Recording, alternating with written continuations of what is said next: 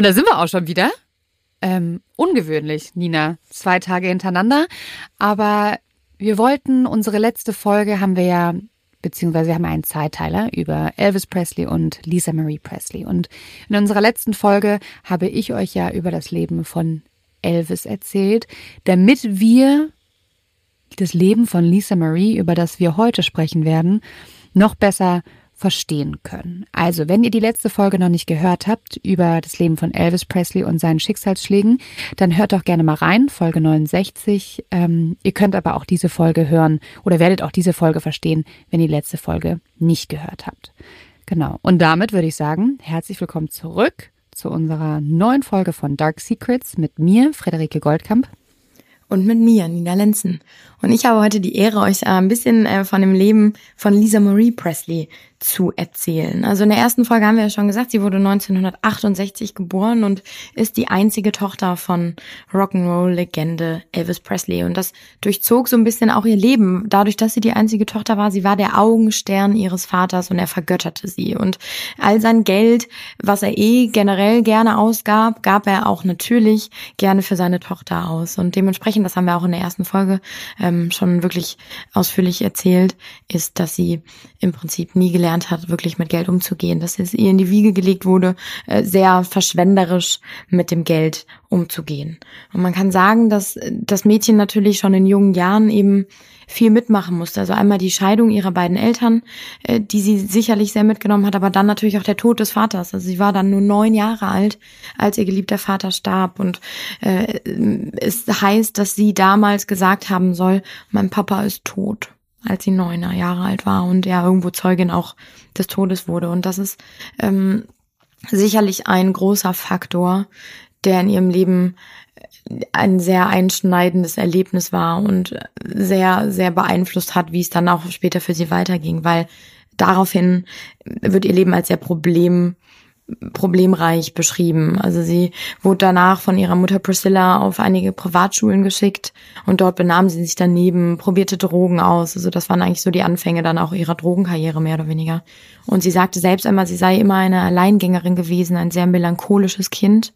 Und das durchzog sich dann auch so ein bisschen. Und ähm, das hatte die Fredi auch schon in Folge 1 erzählt, dass die Familie sich dann irgendwann auch Hilfe suchte, weil die Tochter, Lisa Marie, in einen solchen Drogenrausch geriet und Drogen und auch Tabletten nahm. Und das natürlich sich irgendwo so ein bisschen wiederholte, weil wir erinnern uns, Elvis ging es ähnlich. Und ähm, Priscilla soll bis heute sehr aktiv in der Sekte Scientology sein und hat sich dann damals dort eben Hilfe gesucht. Und ähm, das ist natürlich nochmal eine ganz andere Geschichte eigentlich, wenn man überlegt, dass diese, dass diese Sekte halt eben auch nicht ganz Zweifel, äh, ohne Zweifel irgendwie äh, betrachtet werden muss. Wir haben da ja auch mal eine Folge drüber gemacht. Ich glaube, das war die dritte. Ich bin mir Mit nicht Tom mehr ganz Cruise, sicher. ganz am Anfang. Mhm. Also ist echt schon lange her. Aber natürlich sehr, sehr viele prominente Anhänger. Und so war es dann eben auch später Lisa Marie. Und man sagt selber, sie, sie hat dann danach auch mh, weiterhin immer wieder die Hilfe gesucht. Auch als sie dann später erwachsen war äh, und Probleme hatte, ist sie immer wieder zurückgekehrt, mehr oder weniger. Und Sie versprach sich dadurch natürlich auch ein besseres Leben. Sagt auch selber, die Sekte habe ihr geholfen, von den Drogen loszukommen und Selbstbewusstsein zu entwickeln. Und sie haben ihr Antworten auf ihre Fragen gegeben. 2012 soll sie dann berichten zufolge die Sekte einmal verlassen haben, nachdem sie sich mit ihrem Anführer David Miscavige, wir erinnern uns, über den haben wir auch in der Folge gesprochen, zerstritten haben soll. Aber sehr, sehr viele ehemalige Mitglieder gehen davon aus, dass sie später wieder in die Sekte zurückkehrte. Aber warum geht man denn zu Scientology, um sich Hilfe zu holen? Also man weiß doch eigentlich, dass das jetzt, dass das Scientology nicht ungefährlich ist. Richtig, aber ich glaube, wenn du ähm, verzweifelt bist, hilflos, vielleicht auch niemanden hast, äh, dem du dich anvertrauen kannst, dann ist natürlich diese Glaubensgemeinschaft, sage ich jetzt mhm. mal, in Anführungsstrichen, so geben sie sich ja aus, ähm, ist natürlich direkt da, umgarnt dich so ein bisschen, das ist ja immer das Problem und ist so umsorgt dich und, und, und ist irgendwie so der Halt, den du vielleicht in dem Moment brauchst, wenn du hilflos und verzweifelt bist. Und das ist ja meistens bei Sekten der Fall, dass sie eben den Schwachpunkt von Menschen erkennen und genau gezielt darauf eingehen und du das Gefühl hast, du bist verstanden, du wirst gehört und jemand ist für dich da. Ich schätze mal, dass es hier genau der gleiche Fall sein wird. Und sie hat natürlich dann auch später, da komme ich später nochmal drauf zu sprechen, ihre Kinder da irgendwo auch involviert. Hm, das ist natürlich nicht ganz so pro problemlos eigentlich. Ähm, ja, aber da kommen wir später nochmal drauf zu sprechen. Lisa Marie hatte natürlich auch, was die Fußstapfen ihres Vaters, das hatte ich schon mal kurz angeteased in der ersten Folge, ähm, ein riesengroßes Problem, weil natürlich, sobald du den Nachnamen Presley trägst, ist den Menschen auf einmal im, im Kopf, okay, das ist die Tochter vom, von der großen Legende. Und sie hat immer wieder versucht, eigentlich mehr oder weniger als Musikerin auch selbst neu oder sich zu etablieren.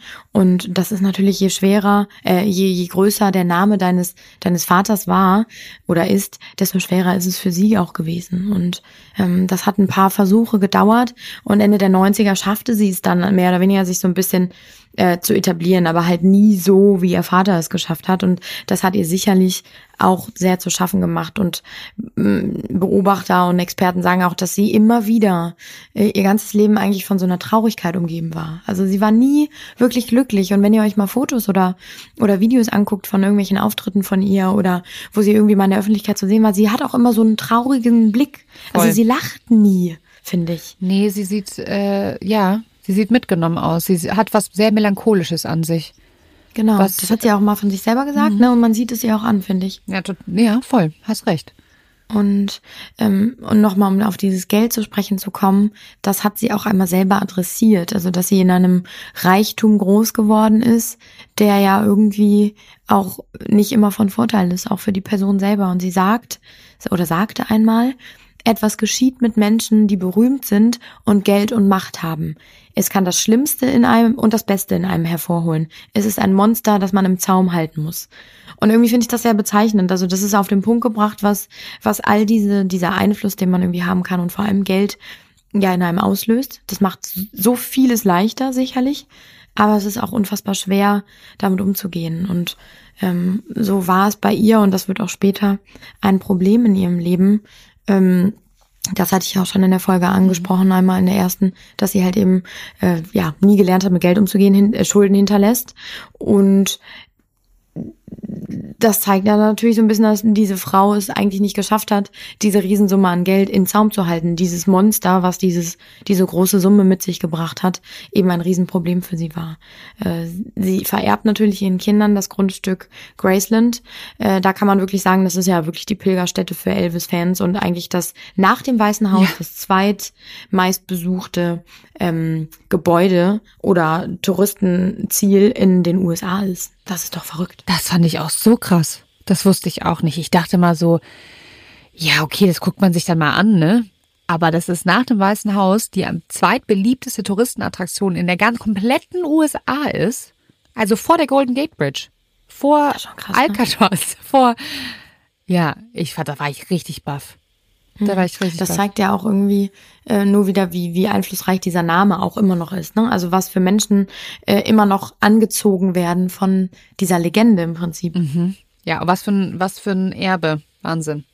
Ja, und das ist natürlich, also man kann es sich nur vorstellen, ich habe ja keine Ahnung davon, wie es ist, aber mh, dass dieses Erbe sowohl finanziell als auch ja von der Bedeutung des Namens im Prinzip, dass das schon auch eine Belastung sein kann. Ja, ich habe das mal erlebt. Ähm, ich habe ähm, im Rahmen, ähm, als ich noch fürs Fernsehen gearbeitet habe, habe ich mal Linda Thompson interviewt. Das war eine Ex-Freundin von Elvis. Das, die war, ja, ich glaube, die hat Lisa Marie kannte sie auch. Also die war relativ lange mit Elvis zusammen und hat sich dann auch um Lisa Marie gekümmert, als sie noch klein war.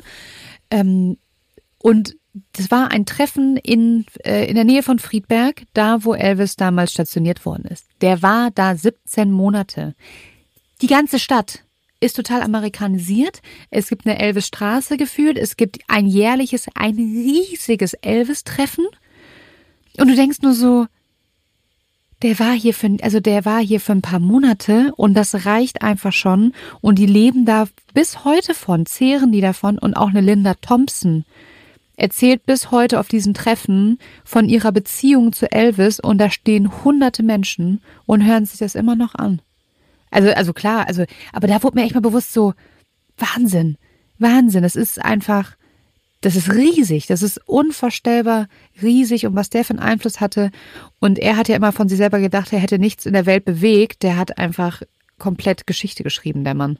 Das ist so traurig, dass diese Menschen das danach ja im, im Nachgang gar nicht mitbekommen, was da noch passiert, ja. weil das natürlich irgendwie, wenn, wenn er so Selbstzweifel hatte und so unglücklich war und immer mehr wollte, als er eigentlich ja schon hatte. Er hatte ja eigentlich schon alles, ja. ohne es irgendwie zu wissen. Und das, das ist natürlich so schade, dass das meistens erst danach irgendwie passiert, dass diese Menschen dann noch größer werden und noch mehr zur Legende, als sie zu ihren Lebzeiten schon waren. Nochmal ganz kurz, weil mir geht's gerade nicht aus dem Kopf. Also Leute, ich habe ich habe praktisch Elvis angefasst auch, ne? Ich habe Linda Thompson angefasst, sie hat Elvis angefasst, ich habe durch sie auch ihn schon angefasst jetzt. Ich kenne Elvis Vielleicht kannst quasi. du deine, deine Handfläche ähm, quasi verkaufen. Aber sie war richtig nett. Boah, die war total nett. Und sie hat ja, mir ein Kompliment gemacht. Ich hatte so einen, so einen pinken Onesie an und sie rief nur über den Flur so, oh mein Gott, dieser Onesie, er ist so cool. Und ich mir so, die Ex-Freundin von Elvis findet mich hübsch. Oh mein Gott, die war ganz süß. süß. Ja, und die folgte ja, mir viele, die folgte mir eine Zeit lang auch bei Instagram tatsächlich.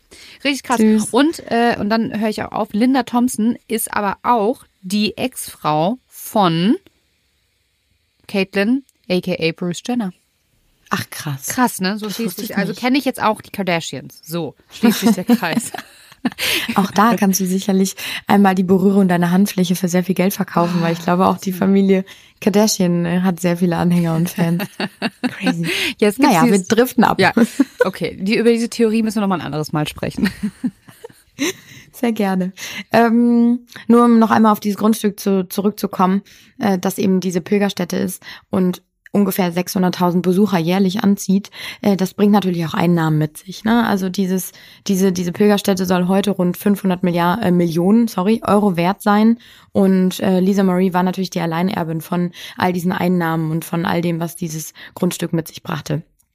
Es gab einen Unterhalts- und Sorgerechtsprozess mit ihrem Ex-Mann. Das war 2016. Da komme ich auch gleich nochmal kurz darauf zu sprechen, nur um das vorwegzunehmen. Da musste sie ihre Finanzen offenlegen. Und sie berichtete, dass sie 92.000 Euro monatlich nur durch Presley-Erlöse machen würde. Aber sie hatte genauso viele Ausgaben, äh, Ausgaben im Monat. Und so ist es nicht verwunderlich, dass diese Frau ihr gesamtes Erbe von rund 93 Millionen Euro komplett verprasst haben soll. Ähm, das hat sie, das habe ich in Folge 1 auch einmal schon mal angesprochen, mit 25 Jahren bekommen.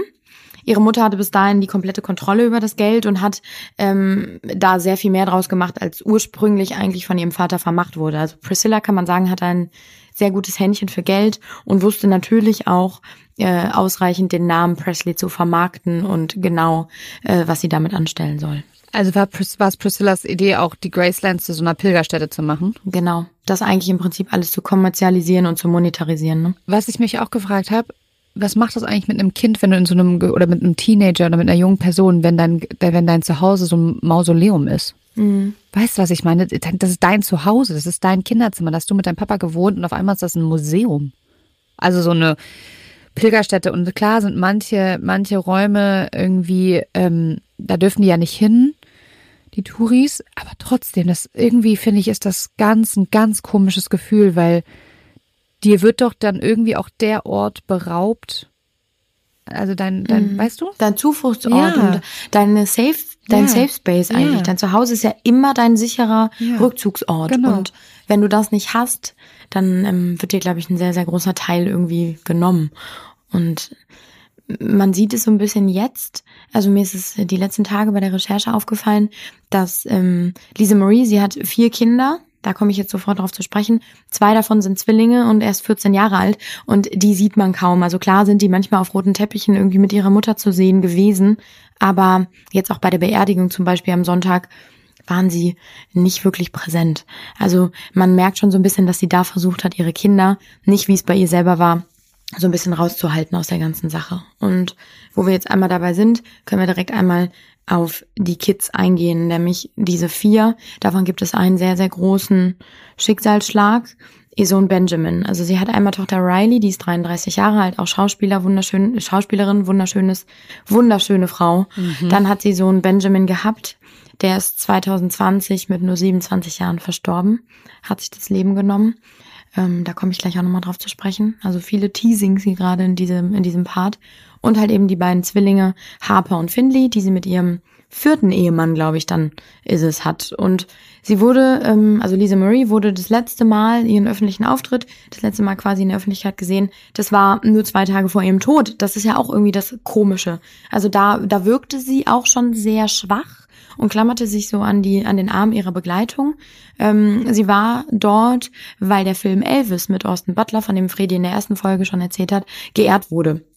Und sie hat den Film dort auch gelobt. Also sie gibt ein Interview am roten Teppich und sagt eben, sie sei so überwältigt von dem Film und die Auswirkungen, die er habe und was die Regisseurin geschaffen habe und auch Austin geschaffen habe. Und sie sei so stolz und sie wüsste, dass ihr Vater es auch wäre und sagt am Ende, ich bin überwältigt von Dankbarkeit. Also vielen Dank. Und sie hat auch gesagt, dass sie ein paar Tage, also das habe ich gelesen, dieses so, ich brauche jetzt mal fünf Tage, um das zu verarbeiten. Ne? Was da, ich, ich kann mir, ich, das habe ich mir nämlich auch gedacht, so ja, okay, ähm, wie schön so ein Film zu sehen ähm, über dein Dad. Aber ich finde, Austin Butler hat einen Wahnsinnsjob gemacht. Also es ist echt krass, wie gut er ihn spielt. Und dann habe ich mich gefragt auch, was muss das eigentlich in dir auslösen als Tochter, wenn du eh, also wenn dein, wenn dein Vater stirbt und du davon eh vielleicht so ein bisschen traumatisiert bist und du es nie wirklich überwunden hast, das dann alles nochmal so zu sehen. Ich glaube auch, dass das extrem hart ist. Und dann. Die, sie soll ja auch am Anfang, als das rauskam, dass der Film geplant ist, war sie wohl nicht so happy darüber. Nee, also das ist natürlich so, wie du gerade sagst, du kriegst dann immer schwarz auf weiß auf der Leinwand präsentiert, was dein Vater gemacht hat, was er geschaffen hat, was er erreicht hat, aber auf der anderen Seite genauso wie, wie weit und tief er abgerutscht ist. Ja, und aber auch zum einen das und aber auch wenn er, also so Erinnerungen, die dann vielleicht auch hochkommen, die du auch vielleicht auch lange nicht hattest, weißt du? So, wenn man das dann nochmal so präsentiert bekommt, das glaube ich nicht, ähm, nicht so einfach. Mm -mm. Nee, das, ach Gott, das ist ja schlimm, das wusste ich gar nicht, dass sie das gesagt hat mit den fünf Tagen. Das ist, äh, die hat sie sich nicht gegeben.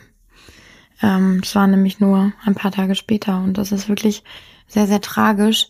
Tragisch ist aber auch genauso, dass sie ein sehr unstetes Leben geführt hat bis zu ihrem Tod. Also man merkt es allein an der Tatsache, dass sie sehr viele Ex-Männer hat. Also wir fangen einmal an mit Danny Kiev, das ist ihr erster Ehemann. Die beiden heiraten, heirateten, als Lisa Marie erst 20 Jahre alt war. Das war 1988. Also sehr, sehr jung. Die Ehe hielt bis 1994 und mit ihm bekam sie die erste Tochter Riley, von der ich eben schon erzählt hatte. Und Sohn Benjamin. Nach der Scheidung ging das relativ schnell einher oder in, ineinander über, dass sie und jetzt Achtung, mit dem King of Pop verheiratet war, nämlich mit Michael Jackson. Und das ist so eine skurrile Zusammenkunft, finde ich irgendwie. Diese Ehe hat auch zu seiner Zeit sehr, sehr, sehr, sehr viele Schlagzeilen gemacht. Also die ganze Welt, die Presse hat sich natürlich darauf gestürzt, weil so, wie, das klingt natürlich irgendwie wie im Film gemacht, die Tochter des King of Rock'n'Roll ist verheiratet mit dem King of Pop.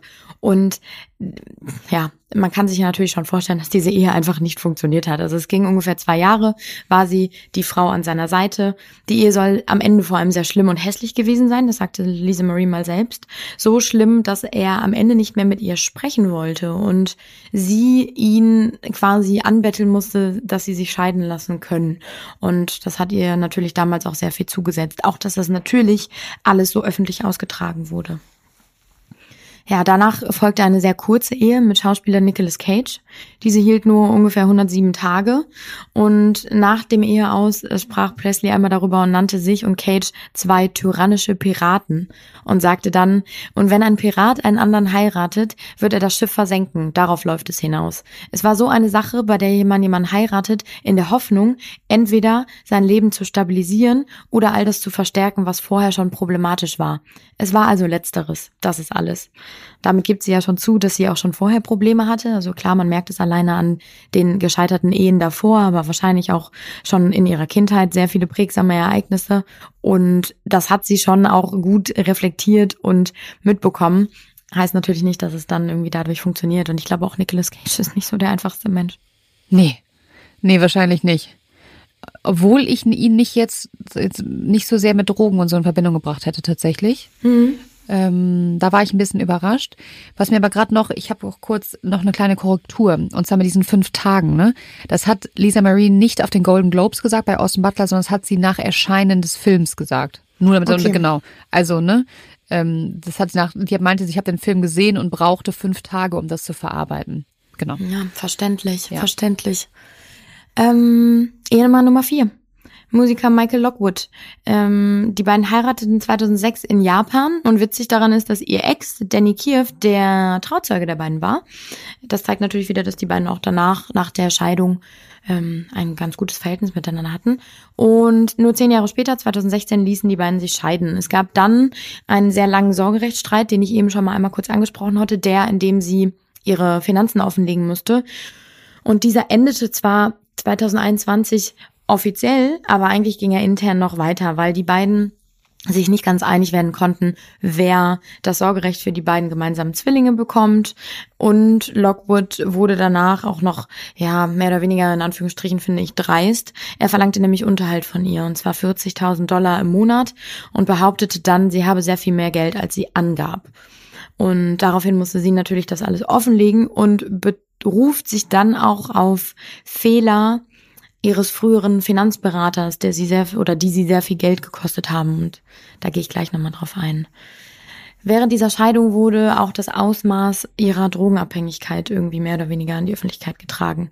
Sie musste eine eidesstattliche Erklärung abgeben, das war 2017, und da gab sie zu, nicht nur abhängig von Opioiden gewesen zu sein, sondern auch von Koks, Schmerzmitteln und Alkohol. Und hier hat man irgendwie direkt wieder so ein Déjà-vu, was ihren Vater angeht. Und in ihrer ganzen Zeit soll sie in mehreren Kliniken immer wieder versucht haben, clean zu werden.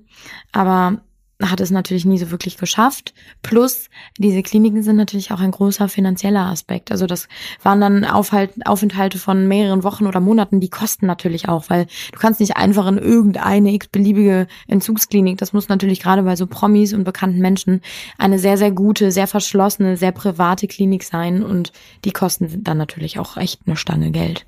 Ähm, auch das hat natürlich ihr Vermögen geschmälert. Und nach dem Suizid ihres Sohnes, da gehe ich jetzt gleich drauf ein, ist sie eigentlich mehr oder weniger aus der Öffentlichkeit verschwunden und hat nur noch selten sich getraut, äh, stattzufinden. Also so zum Beispiel dann natürlich ähm, anlässlich des Films, der dann rauskam, des Elvis-Films. Und sie hat eigentlich dann auch immer wieder versucht, Butler, den, den Hauptdarsteller, zu unterstützen. Und im letzten Jahr zum Beispiel bekam die ganze Familie die Handabdrücke, diese traditionellen auf dem Hollywood Boulevard. Da sah man die dann auch alle nochmal, alle Generationen zusammen. Aber das war, wie gesagt, einer der letzten öffentlichen Auftritte.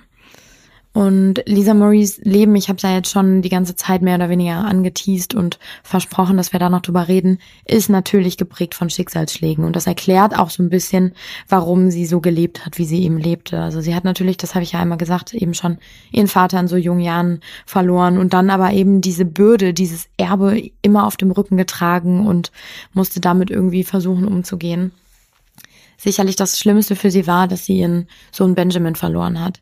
Der hat sich nämlich 2020 im Haus der Familie in Kalifornien umgebracht und wurde nur 27 Jahre alt. Und sie hat im letzten Jahr, tatsächlich im August 2022, hat Lisa Marie einen Brief der Trauer geschrieben. Da lese ich gleich nochmal ein paar Zitate oder erzähle euch so ein bisschen, was sie erzählt, äh, darin geschrieben hat. Aber der zeigt sehr deutlich, wie es ihr ging seit seinem Tod, seit Benjamins Tod, weil ich glaube, ähm, dass natürlich, wenn man sein Kind verliert, sein eigenes Kind, das verkraftest du nie. Und das erzählt sie auch so ein bisschen. Und sie sagte auch einmal nach seinem Tod, ich kann verstehen, dass die Menschen einen aus dem Weg gehen wollen, wenn sich eine schreckliche Tragödie, äh, Tragödie ereignet hat. Vor allem, wenn man als Elternteil sein Kind verliert. Denn das ist wirklich der schlimmste Albtraum. Ich kämpfe bereits mit mir selbst und mache mir unermüdlich und chronisch Vorwürfe und das ist schon schwer genug, damit zu leben. Und nachdem ich dieses Zitat gelesen habe, habe ich gedacht, diese Frau muss ein dermaßen in 80 Milliarden Einzelteile gebrochenes Herzen gehabt haben seit dem Tod ihres Sohnes, dass ich kann mir halt auch gut vorstellen, dass man einfach, man kann auch an, also jetzt mal bildlich gesprochen, an einem gebrochenen Herzen sterben, ne? dass du dich davon nicht mehr erholst und einfach so tief unglücklich in dir drin bist und da nicht mehr rauskommst, dass man wirklich einfach sagt, okay, sie, sie war gebrochen. Das glaube ich auch. Das ist, ähm, das es wurde auch, also ich habe mir dann gestern auch die Trauerfeier angeschaut und ähm, die Priscilla hat ja dann eine Rede gehalten und hat einen Brief vorgelesen von der Tochter von Lisa Marie.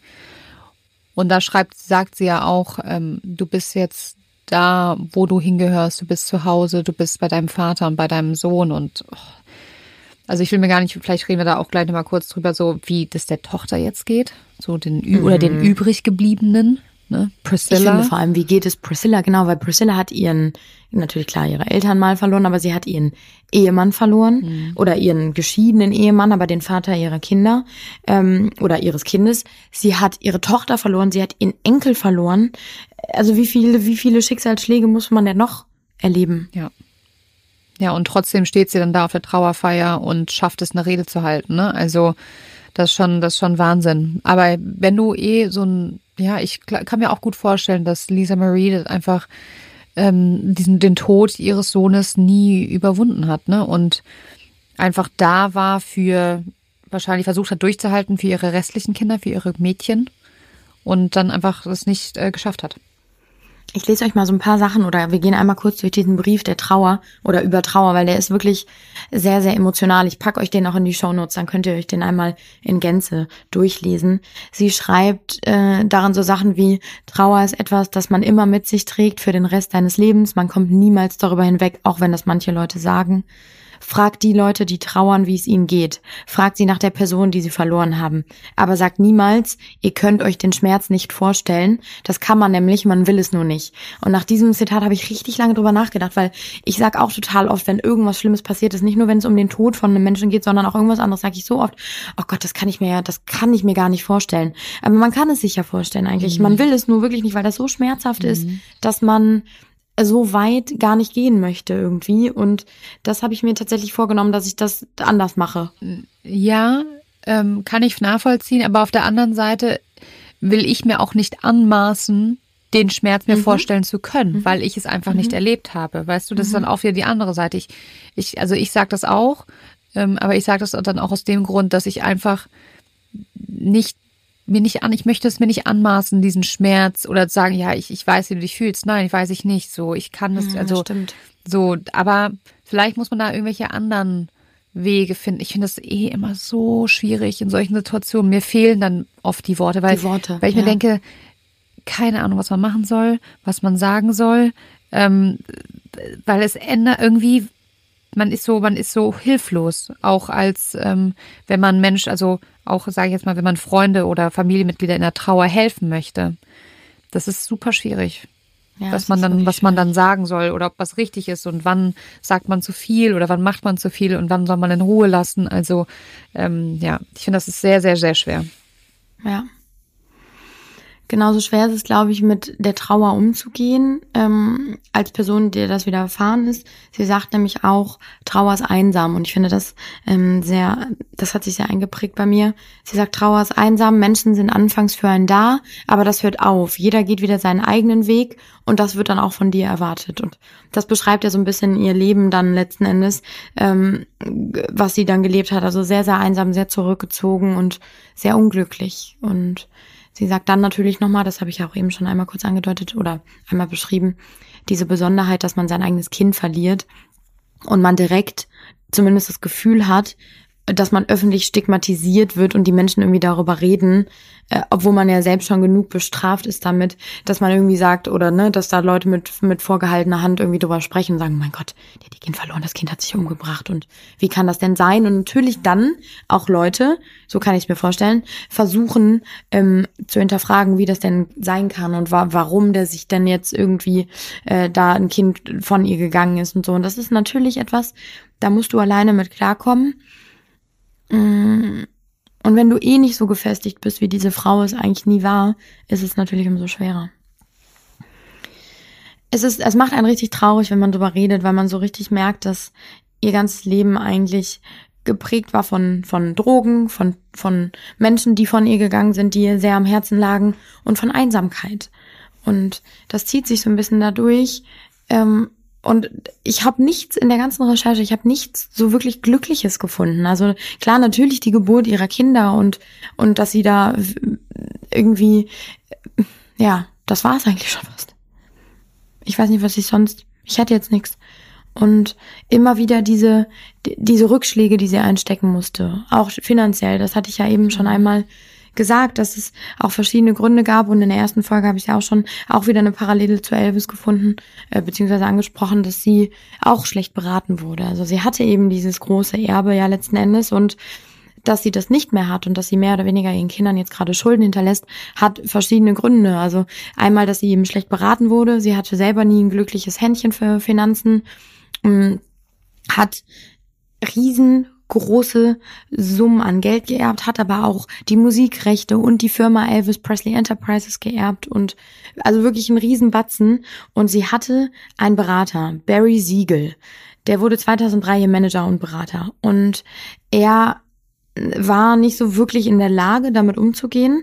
Sie wiederum, sagt man, habe aber auch nie so wirklich sein, seine Arbeit und sein Tun überprüft. Also so ist es zum Beispiel, wenn er zum Beispiel mit Kopien ähm, von Unterlagen in ihr Haus kam, um damit irgendwie darüber mit ihr zu sprechen, soll sie immer nur zu ihm gesagt haben, der soll die wieder wegnehmen, sie möchte all das nicht in ihrem Haus haben. Also sie wollte sich damit gar nicht auseinandersetzen. Woran, woran liegt das denn, dass so viele Promis sich nicht mit ihren finanziellen Situationen auseinandersetzen wollen?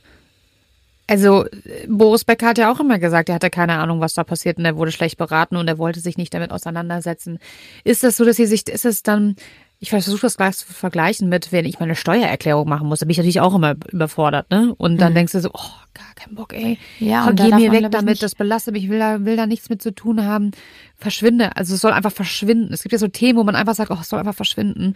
Und mhm gut, ich denke mir halt so, okay, wenn ich, wenn ich das nicht mache, dann kriege ich ein richtiges Problem und kann ich mir nicht leisten. Aber ich glaube, wenn du halt so viel Geld hast, dann ist es so, mein Gott, ja, scheiß drauf, ich merke es ja eh nicht. Weißt du, was ich meine?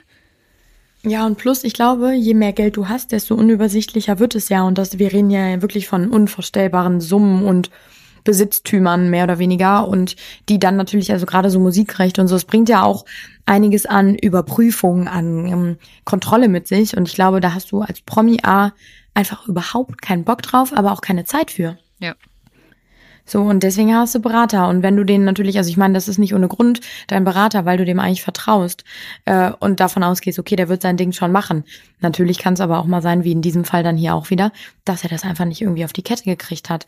Und ähm, nicht nur das, er hat sie auch schlecht beraten, was mh, mm, die Musikrechte angeht. Er sagte nämlich zu ihr oder er brachte sie dazu, 85 Prozent der Rechte an der Elvis-Musik zu verkaufen und hat ihr damit natürlich sehr, sehr viel Geld eingebracht. Mhm. Aber nach den Steuern und nach den Schulden, die sie zu dem Zeitpunkt schon hatte, blieb natürlich nicht mehr so viel übrig. Plus, man darf nicht vergessen, dass dieser Mann, Barry Siegel, sich ungefähr 700.000 Dollar Jahresgehalt immer wieder in die Tasche ballerte.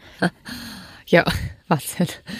Und vor allem, ich habe gestern, ich habe gestern ganz viel Elvis Musik auf Spotify gehört. Der Mann hat einfach heute noch 27 Millionen Hörer jeden Monat. Heute noch.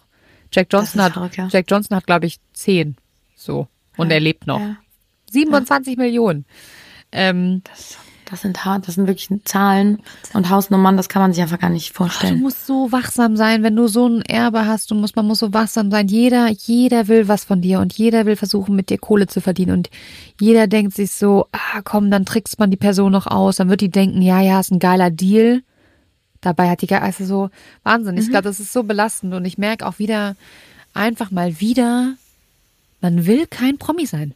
Nee, also wenn wir eins nicht. gelernt haben in diesem Podcast ist es, man will kein Promi sein. Will man nicht. Man will, ja. was das Beste, habe ich mir letztens drüber nachgedacht, weil reich sein will, will man ja schon. Man müsste so ein Erbe eines Industriellen sein, auch für den sich kein Mensch interessiert. So, so eine Firma, die keine Ahnung, irgendwelche Gummis herstellt für irgendwelche Autos, so Abdichtung, so Secret Heroes. Kein Mensch weiß, dass das überhaupt existiert. Du machst ultra viel Patte damit und keiner Mensch weiß, wer du bist und interessiert sich einfach nicht für dich.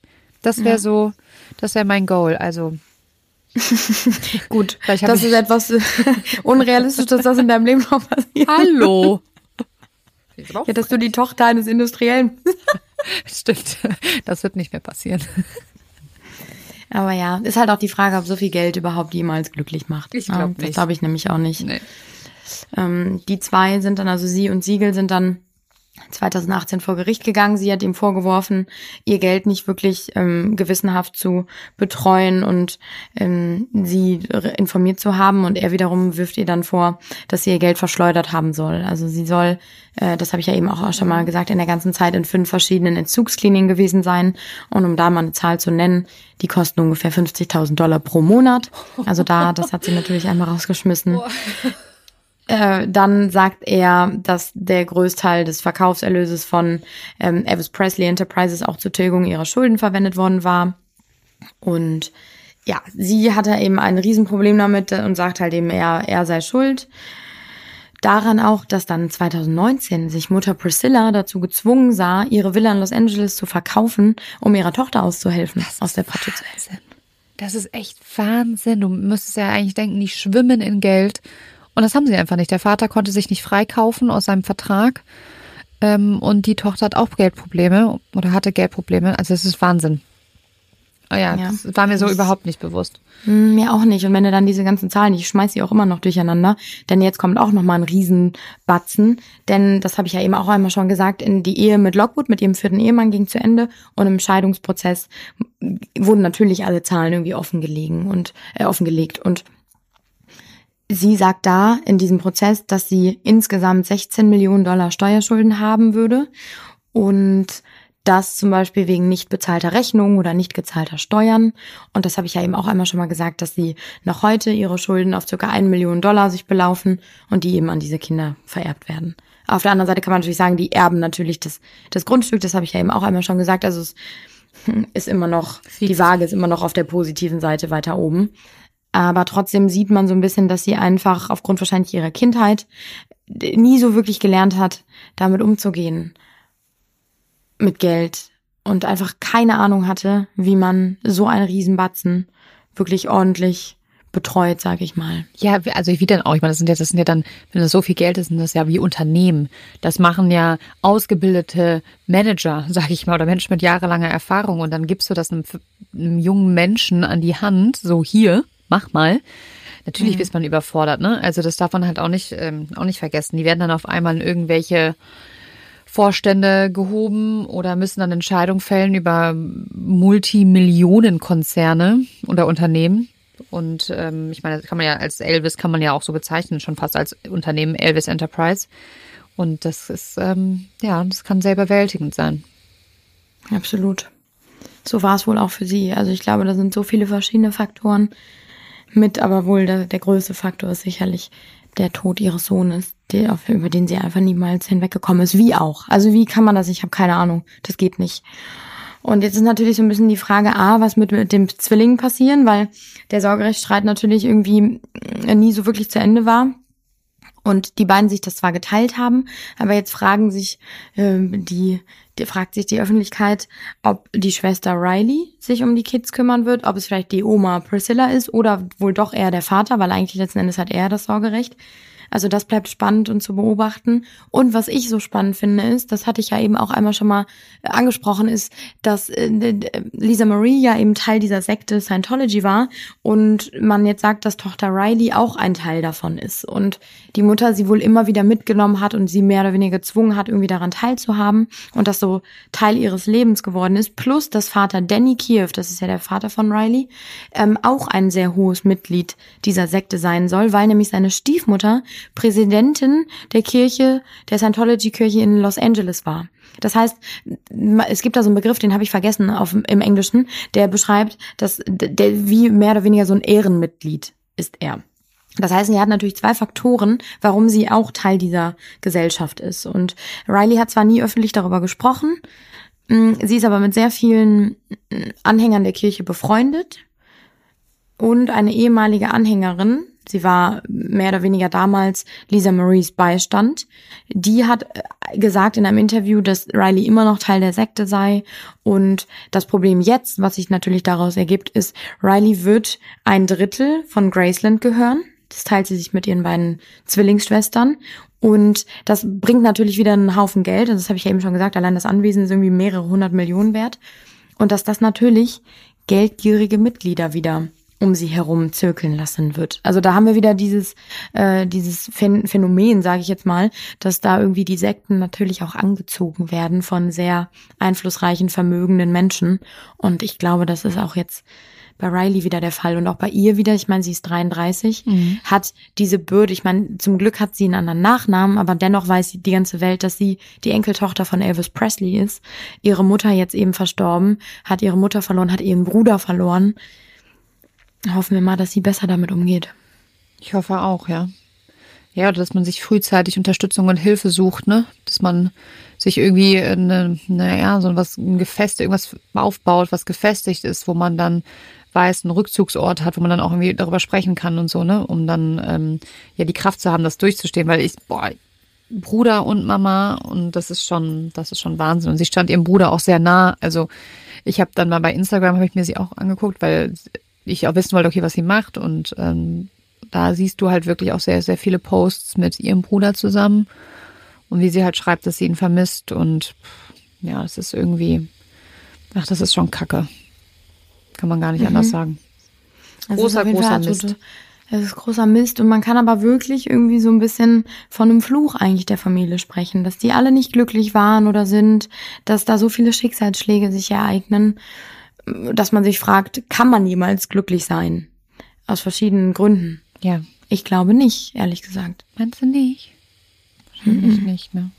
Also wenn man jetzt mal nur von Lisa Marie spricht, glaube ich das nicht, weil sie alleine schon mit so einem, ja, das alles, was wir gesagt haben, sie ihr ganzes Leben war geprägt von, sie wird mit ihrem Vater verglichen und in mhm. Verbindung gebracht. Sie konnte nie eine eigenständige Person sein. Sie war immer die Tochter von Elvis Presley. Dieser Riesenbatzen Geld, dann diese diese Schicksalsschläge, dass sie geliebte Menschen verloren hat. Ich glaube, das zerbricht einen. Ja, das stimmt. Hat's, äh, ja, ja, ich, ähm, ich hoffe halt, wie gesagt, auf ihre, auf ihre Tochter, dass ähm, sie nicht auch noch daran zerbricht, sage ich jetzt, und, ähm, und ihre Mom, Priscilla, da bin ich jetzt auch mal gespannt, ähm, wie es wie es der Frau weitergehen wird.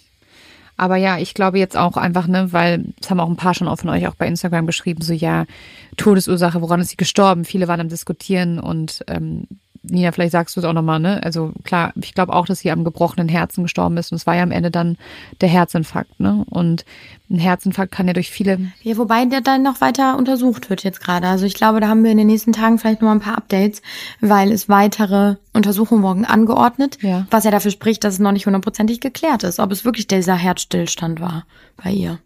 Aber gehen wir mal davon aus, dass er es war. Ich meine, sowas kann ja durch viele Sachen ähm, ausgelöst werden und klar, Stress, äh, Drogen, das gehört natürlich irgendwie auch alles dazu, ne? Ein ungesunder Lebensstil. Aber ich glaube, man darf nicht unterschätzen, wie wichtig oder ja, wie viel Einfluss der seelisch, die Seele, der seelische mhm. Belastung, seelischer Stress hat. Und ähm, ich hatte auch äh, jemanden in der Familie mit einem Herzinfarkt und da haben die Ärzte auch gesagt, dass der Körper, wenn das Seelische, wenn es dir gut geht, mental und das ist so viel wert, weil das kann einen langfristig, also nicht nur mental krank machen, sondern das schlägt sich auch irgendwann auf den Körper aus und dann halt auch wirklich irgendwann aufs Herz. Deswegen dieses am gebrochenen Herzen sterben, ähm, da glaube ich schon ganz fest dran, ja. Ja, ich auch. Genau. Sagt uns mal, was ihr denkt, was vielleicht, wenn es bis dahin jetzt noch nicht bekannt ist, irgendwie dazu mitgespielt haben kann oder was die Gründe sind oder was ihr denkt. Ob ihr vielleicht noch andere Infos habt über das Leben von Elvis oder von seiner Tochter Lisa Marie. Das ist ja doch sehr facettenreich. Also wir haben wahrscheinlich nur grob einmal jetzt gerade hier in der ganzen Zeit umreißen können, was diese Familie irgendwie ausmachte oder ausmacht immer noch. Deswegen, ich bin sehr auf eure Meinung gespannt. Ich auch. Und damit entlassen wir euch ähm, in euren Tag. Genau. Und die Folge wurde aufgenommen am 23.01. Bis dann. Bis dann. Ciao.